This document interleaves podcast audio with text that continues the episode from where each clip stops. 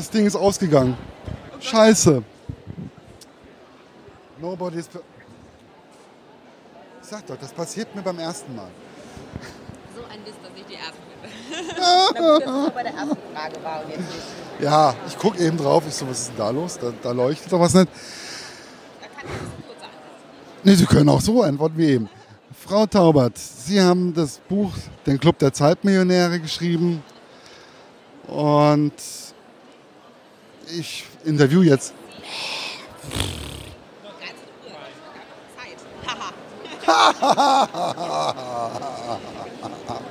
Toll, ich hatte so einen schönen Anfang. Ich war gerade so glücklich. Ja, Frau Taubert, hier auf der Buchmesse, ich treffe Sie, treffe ich Sie für die Hörer von der Literaturlounge und der Seite Literaturlounge EU.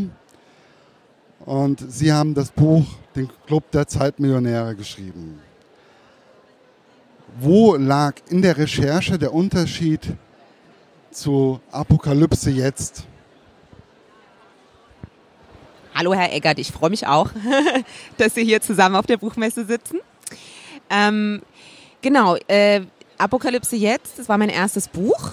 Äh, da habe ich mich auf die Suche danach gemacht, wie man eigentlich aus unserer Überflussgesellschaft aussteigen kann. Also gibt es eine Möglichkeit, ähm, ohne mit Geld zu konsumieren, hier zu überleben. Das war damals ein bisschen von so einer Untergangsangst getrieben. Was passiert eigentlich, wenn hier die Börsen, jetzt sind wir gerade in Frankfurt, wenn ja alles zusammenrauscht, wie komme ich dann da eigentlich weiter durch? Ich kann ja nichts, außer mit meiner eigenen Kreditkarte zu bezahlen.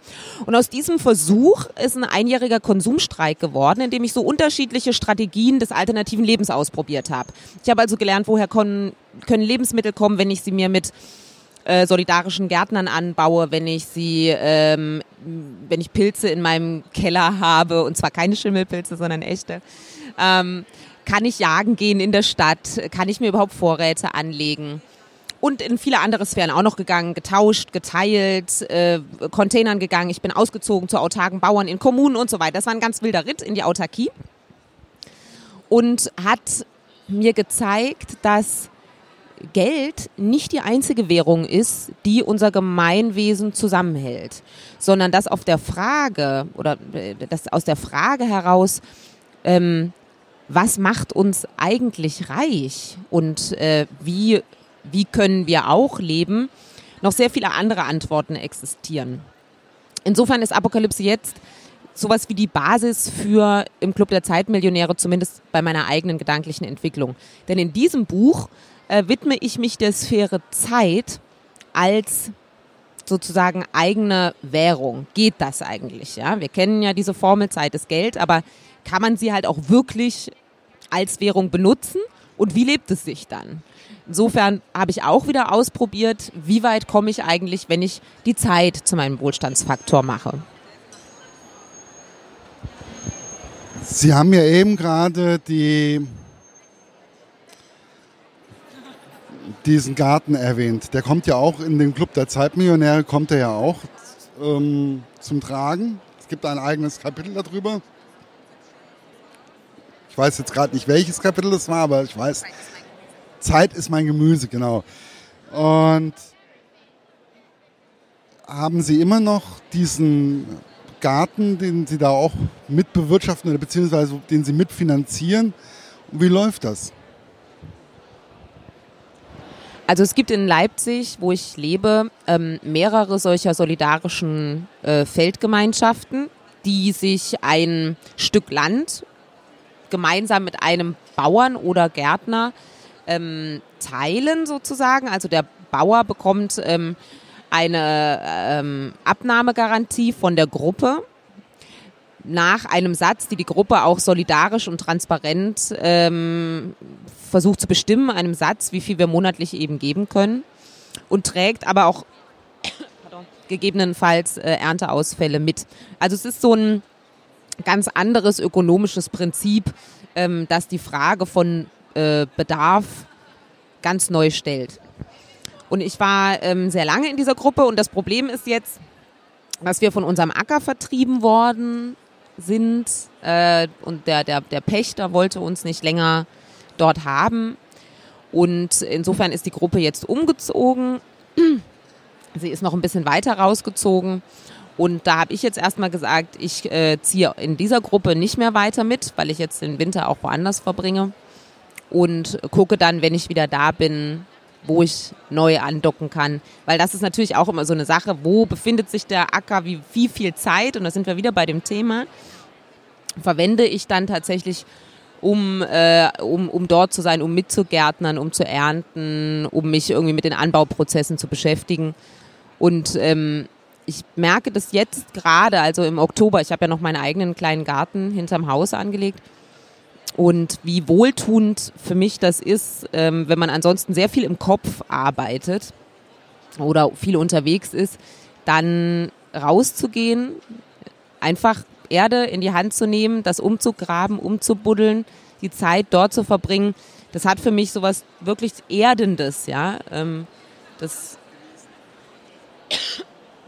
das ist noch nicht mal mehr, dass ich das in dem Sinne genieße, sondern das ist wie so ein, ähm, ganz andere Form von Verbindung mit äh, Wetter, mit äh, Zeit tatsächlich. Ja, die Zeit wird begreifbar, sie wird irgendwie fühlbar, sie äh, rutscht nicht einfach so weg.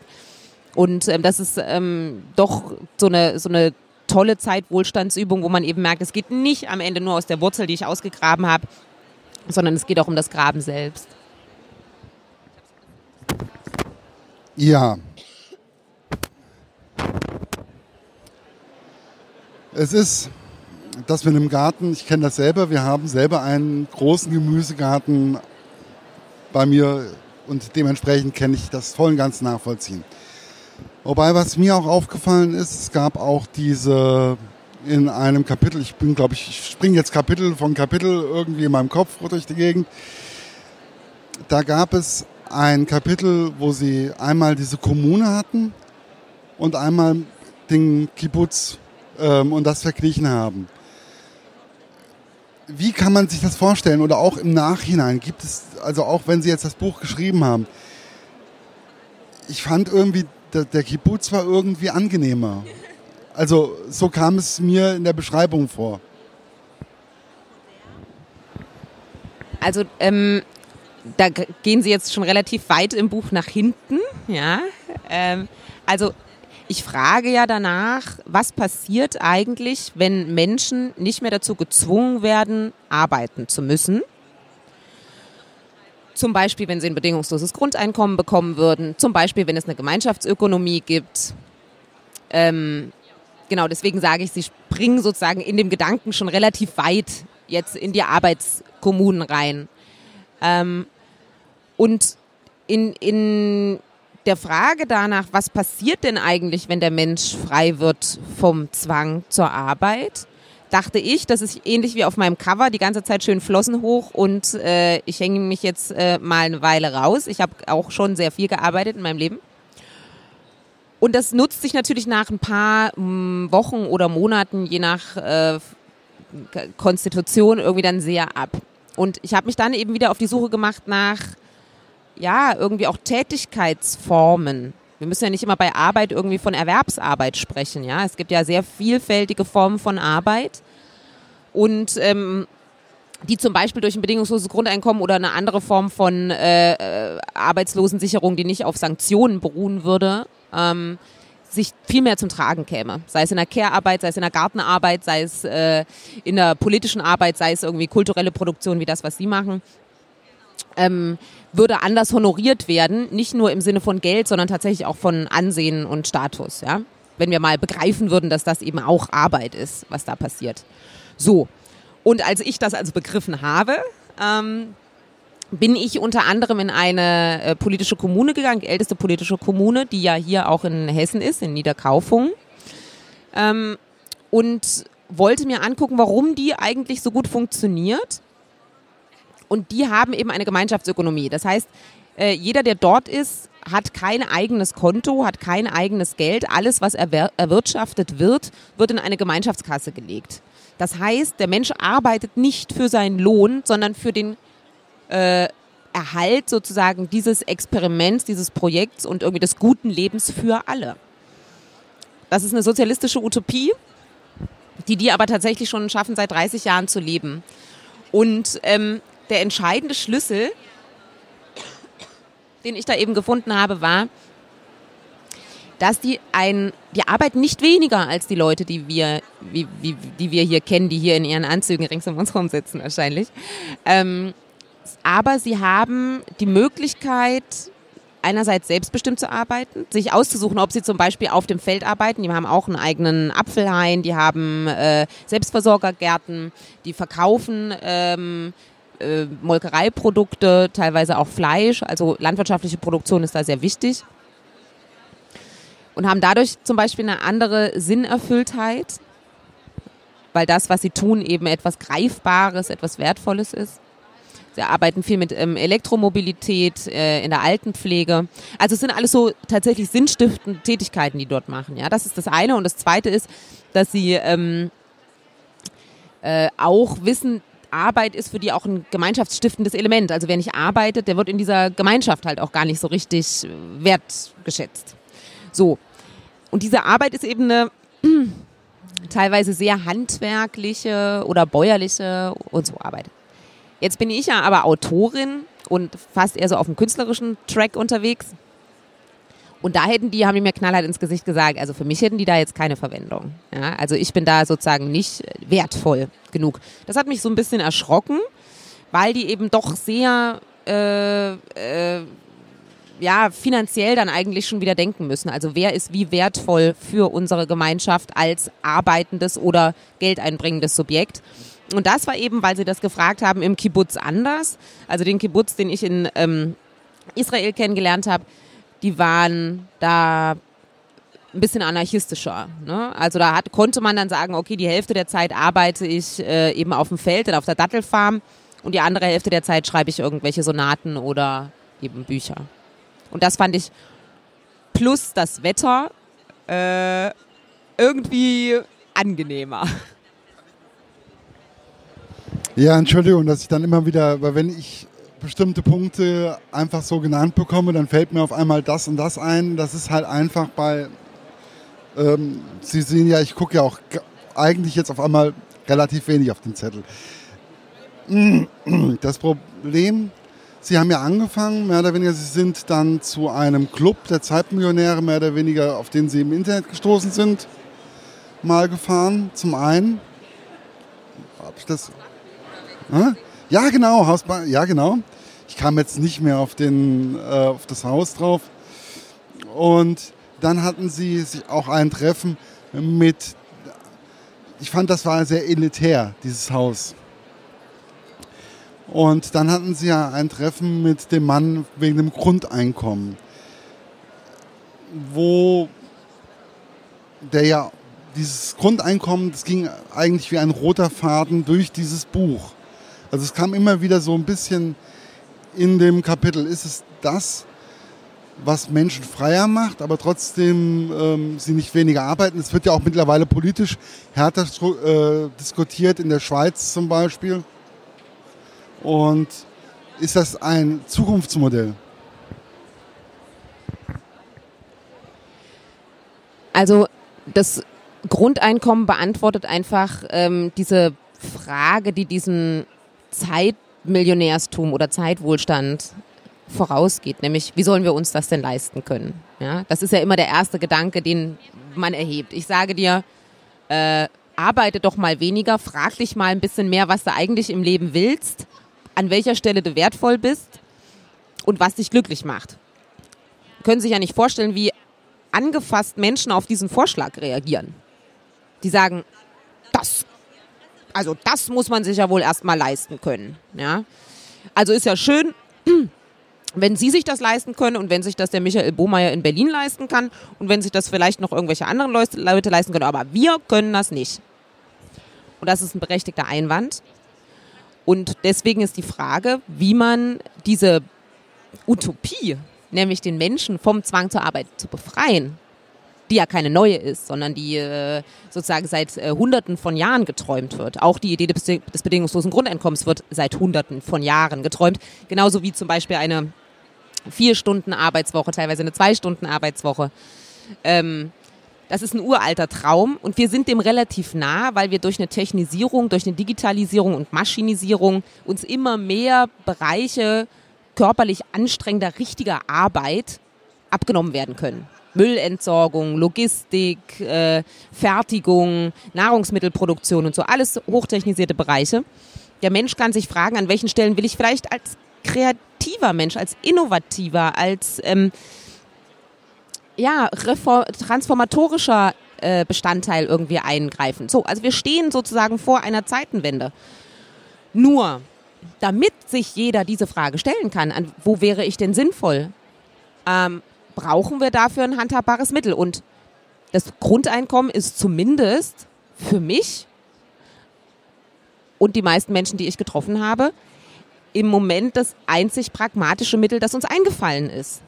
Was ideologiefrei ist, was ähm, einen Umverteilungsmechanismus dabei hat, ähm, was der Menschenwürde entspricht äh, und was eben auf die kommenden Konflikte irgendwie reagieren kann. Und deswegen ähm, ist das so wichtig, auch wenn wir, wir werden in den nächsten 20 Jahren definitiv noch sehr, sehr viel über dieses Grundeinkommen diskutieren. Und damit verbunden eben auch dann der Frage, Grundeinkommen ist dann nur der erste Schritt, ne, zu sagen, okay, was passiert denn, wenn du 1000 Euro hast? Jeden Monat, du musst nichts dafür tun. Das ist toll. Juhu, ja, ganz super. Und dann was dann? Und da setzt mein Buch an, an der Stelle. Ja. Deswegen äh, äh, gehören diese zwei Aspekte, Zeitwohlstand und Grundeinkommen, so zusammen. Denn, um das mal als Spoiler vorwegzunehmen, einfach ist das nicht. Also jeder, der sich denkt, ach, dann wird aber alles leichter und alles schöner. Also ich finde, das hat auch so seine Tücken. Es kann auch wirklich anstrengend werden. Ja, weil ja der Mensch auch ein, also wenn man längere Zeit nichts tut oder so, dann wird das ja auch sehr langweilig und man wird sehr träge oder man entwickelt sich nicht weiter. Irgendwann kommt dann die Frage, was mache ich jetzt? Was tue ich jetzt? Wie kriege ich mich auch wieder auf die Kette? Ähm, da gibt es bei diesem Buch, Die Zeitmillionäre, sehr, sehr viele Antworten, so zwischen den Zeilen, finde ich. Es ist nicht unbedingt immer so komplett ausgedrückt, sondern ich hatte das Gefühl, sie sagen, jeder muss seinen eigenen Weg dabei finden, wie er damit glücklich wird und wie er das braucht. Und wie viel Geld er braucht und wie ähm, er damit umgehen möchte. Dass er sich, das war das, was ich mehr oder weniger aus dem Buch rausgezogen habe aber ich denke mal, andere Menschen werden sicherlich da auch andere Sachen rausziehen. Wie war das jetzt eigentlich? Dann gab es noch diese Sache mit den Spree-Indianern, das fand ich ähm, sehr erschreckend. Wie war das für Sie? Wie kamen Sie eigentlich auf die Idee zu diesen Spree-Indianern? Ich kannte die überhaupt nicht, mir war das überhaupt nicht bekannt. Also zu Ihrer ersten Anmerkung äh, noch mal kurz. Ähm, wenn wir, wenn ich jetzt sage, Achtung, Befreiungsbewegung, wir nehmen jetzt mal den Zwang weg, ja, und äh, versuchen uns sozusagen selbst frei zu geben, an Zeit, aber auch an Menschen, an Begegnungen. Und dann komme ich daher und sage dir, wie das funktioniert. Was ist denn das dann für eine Befreiungsbewegung, ja? Ähm, so, und da sind wir auch beim Thema Freiheit. Mir ist nämlich bewusst geworden, dass wenn wir über zum Beispiel bedingungsloses Grundeinkommen reden, wenn wir über Zeitwohlstand reden, wenn wir über die Idee reden, uns mal vorzustellen, wie ein anderes Leben vielleicht aussehen kann, in dem Geld nicht die wichtigste Währung ist. Wie würde das aussehen? So, und nun habe ich ja kurz bei Apokalypse jetzt schon erzählt, dass ich manchmal ein bisschen zu, dazu neige, über die Stränge zu schlagen, wenn ich einmal so im Lauf bin, sage ich mal. Das macht mir natürlich auch ein bisschen Spaß, an die Grenzen zu gehen, ja. Also das Experimentieren, das Spielen, das irgendwie wirklich merken, äh, wie weit ist eine Idee denkbar, ja. Wo, wo sind die Grenzen? Also man wird ja auch erst dann irgendwie richtig knallewach, wenn du an eine Grenze stößt, ja. So, und ähm, also es war nicht der Plan, in ein anarchistisches Tippidorf an der Spree zu ziehen. Ja.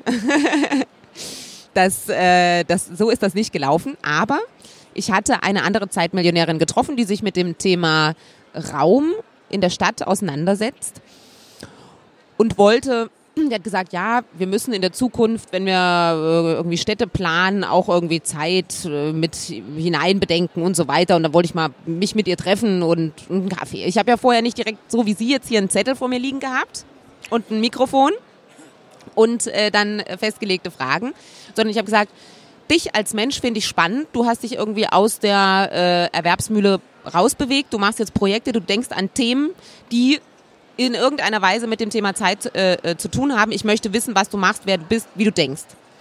Ohne Erwartung zu haben, ohne zu wissen, bringt mir das was? Bringt das was für mein Buch? Ist das nützlich? Nein, genau das habe ich ja nicht gemacht. Ich wollte ja unnütz sein. Ja? So, und ich treffe mich mit der Frau, eine schöne Französin, war es so oder so wert. Und sie sagt, ich mache jetzt noch eine Ausstellung und dafür sammle ich unterschiedliche Bodenproben an der Spree äh, und zwar dort, wo früher die, die Grenze verlaufen ist zwischen Ost und West, in Kreuzberg. Und sie hat gesagt, die, das ist ganz, ganz interessant, weil äh, du hast dann äh, 15 Gläser oder 20 Gläser, in denen sind unterschiedliche Bodenproben äh, drin. Und wie die bewertet werden, ist ganz unterschiedlich. Ja, also mal steht halt irgendwie ein, äh, äh, ein Mercedes-Filiale drauf oder das Haupthaus. Mm Mal hast du irgendwie ein, äh, ein, ein, genossenschaftlich organisiertes Haus, mal hast du eine besetzte Brache, mal hast du ein kommunales und so weiter. Also was ist eigentlich Boden wert und wie entsteht dieser, äh, dieser Preis eigentlich? Da ich dachte, ja, das finde ich interessant, das finde ich interessant, ja, ich komme mal mit. Tu so, als wäre ich gar nicht da. Und bin ich einfach so mitgelaufen und auf einmal stehen wir in diesem besetzten Gebiet und um mich rum irgendwelche Punks, die da irgendwie auf den Couches rumledern. Eine Tonne brennt in der Mitte. Ähm, die wohnen also in solchen Schrottzelten, die sie aus Planen und allem möglichen Zeug, was sie irgendwie gefunden haben, zusammengebaut haben. Und machen nichts. Ja, also die Sonne hat geschienen und äh, ja, jemand hat irgendwie so eine Suppe gekocht aus Sachen, die also halt irgendwo im Supermarktcontainer gefunden haben. Und dann habe ich mich mit denen unterhalten und habe gefragt, warum sie das machen. Und dann haben sie gesagt, weil sie, äh, weil sie nicht in den vorgegebenen Strukturen des Geldverdienens und Geldausgebens leben wollen, sondern weil sie daneben leben wollen. Weil es für sie wichtig ist, frei zu sein. Und dachte ich so, hm, Moment, Moment, das erinnert mich doch gerade an irgendwas. Dann habe ich gefragt, ob ich einziehen kann und dann haben sie auch gesagt, ja, und dann bin ich halt eine Woche später mit meinem Rucksack wiedergekommen und habe dann in einem Tippi gelebt. Es ist auf jeden Fall ein sehr spannendes Kapitel gewesen. Ähm, aber ja, ich habe die Reihenfolge im Übrigen meines Fragenkatalogs komplett über den Haufen geworfen. Das müssen Sie mittlerweile wissen. so viel. Zu ja, ja. Ähm, das ist, also Wobei, was ihnen auch immer sehr wichtig war, das war mehr oder weniger auch ihr Kiez, ihre Holzbank. Wobei ich bei einem Kapitel musste ich wirklich anfangen zu lachen. Ähm, wer faul ist oder wie war das? Ähm, ja, genau. Ähm, ich stand da und habe gedacht, das kann jetzt nicht ernst sein, dass sie so etwas schreibt. Ähm, es ist ein geniales Kapitel, was mich wirklich, wo ich wirklich saß und habe gelacht ähm, ohne Ende und musste grinsen, weil bestimmte Situationen kennt man auch. Ähm, wie ist, warum haben Sie gerade so ein Kapitel in Ihr Buch mit reingezogen? Ähm, in, in diesem Kapitel geht es um das Thema Verschwendung. Und Verschwendung, also Luxus, äh, ist ja etwas, was für uns als Statussymbol irgendwie auch taugt. Ja, also wir denken üblicherweise, wir arbeiten jetzt ganz viel, damit wir uns dann irgendwie was Luxuriöses kaufen können, damit wir uns mal selber irgendwie so was gönnen können. Irgendwas Unvernünftiges, irgendwo so ein äh, unvernünftig großes Steak oder, oder eine unvernünftig teure Klamotte oder irgendwie sowas, das uns, das uns sagt, das hast du dir, das kannst du jetzt leisten. Du hast so schön geleistet, also kannst du dir das jetzt auch leisten. Und ich habe das halt ja rumgedreht und habe gesagt, so, kann man denn nicht auch Zeit, also was ist eigentlich das, das äh, luxuriöseste, verschwenderischste, was du machen kannst? Und das ist eigentlich ganz einfach, nämlich wirklich de facto einfach nichts. Und Menschen in Deutschland reagieren äußerst irritiert davon, wenn man einfach nur auf einer Holzbank sitzt. Richtig, also ich bin ja auch nach Marokko gefahren und habe mir das da mal ganz äh, von den Meistern sozusagen abgeguckt, wie das da nun wirklich funktioniert. So eine sinnfreie, zwecklose äh, Rumsitzerei, ohne dass es eine Meditation ist. Man könnte ja auch sagen, für all das, was du machst, kannst du auch Meditation benutzen. Aber ich wollte wissen, wie geht das eigentlich in den, äh, in den Alltag irgendwie auch mit rein und was ist, was passiert, wenn das Alltag ist? Und in Marokko gehört das also irgendwie zum öffentlichen Leben dazu. Und in Deutschland angewendet, haben die Menschen, sie haben zumindest so richtig darauf reagiert. Ja, wenn man jetzt eben nicht wie ein Punk aussieht oder wenn man nicht ein, äh, Obdachloser ist oder so, über den wir sowieso hinweggucken, ja, den, den wir eigentlich nicht sehen wollen, sondern da sitzt einfach ein ganz normaler Mensch immer auf dieser Bank. Ist, ist die krank? Ist die verrückt? Ist die hat die irgendwas im Vor? Ist sie Terroristin? Irgendwas stimmt doch da nicht, ja. Und diese Irritation äh, fand ich natürlich irgendwie auch ganz spannend. Mein Kiez hat sich davon dann gar nicht mehr so sehr irritieren lassen mit der Zeit, sondern sie haben mir Gesellschaft geleistet. Daraus ist eine sehr wichtige äh, Gemeinschaft auch entstanden. Nicht nur jetzt aus meiner Holzbank, auch so ähm, ist dieses sich begegnen, sich nicht irgendwie nur verabreden und dann mal irgendwie eine halbe Stunde sich erzählen, was so in meinem Leben passiert ist, sondern so wie Kinder beieinander klingeln und sagen, hallo, ist denn die Charlotte da? Kann die mal rauskommen auf meine Bank? Ähm, und so, so läuft das bei uns halt tatsächlich. Es ist ein bisschen wie so eine dörfliche Struktur in der Stadt, dass man halt einfach beieinander ist. Nur der eine, der hat sich davon also derartig provoziert gefühlt, äh, dass wir da unten und im Speziellen eben ich äh, da immer so rumsaß, einfach so. Mm, dass der mir da was äh, auf meinen Kopf geschüttet hat, das offensichtlich kein Wasser war. ja, es ist, ähm, es ist sehr spannend, fand ich. Bei uns, gut, wer bei mir in mein Haus einzieht, da wo ich wohne, äh, der muss auch damit leben, dass ähm, man mittags zum Mittagessen geklopft wird und hier ist Essen, ist oder ähm, man backt einen Kuchen und stellt ihn in den Hausflur und wartet, bis er weg ist, ist eine Seltenheit mittlerweile. Ähm, ist etwas, wo ich sage, das ist mein persönlicher Reichtum. Ähm, mein persönlicher Reichtum ist es, interessante Bücher, interessante Autoren kennenzulernen, kennenlernen zu dürfen, ähm, interessante Musik kennenzulernen. Das ist mein persönlicher Reichtum. Mm, also ich habe mich da auch irgendwo ein bisschen von verabschiedet. Es ist, womit wir jetzt zum Anfang springen, ganz zum Anfang, wie war es ganz, weil es eigentlich wichtig war. Wie war das, wahrscheinlich setze ich das jetzt ganz am Anfang, ähm, wie war das jetzt eigentlich bei Ihnen beim Anfang mit dem Nein sagen?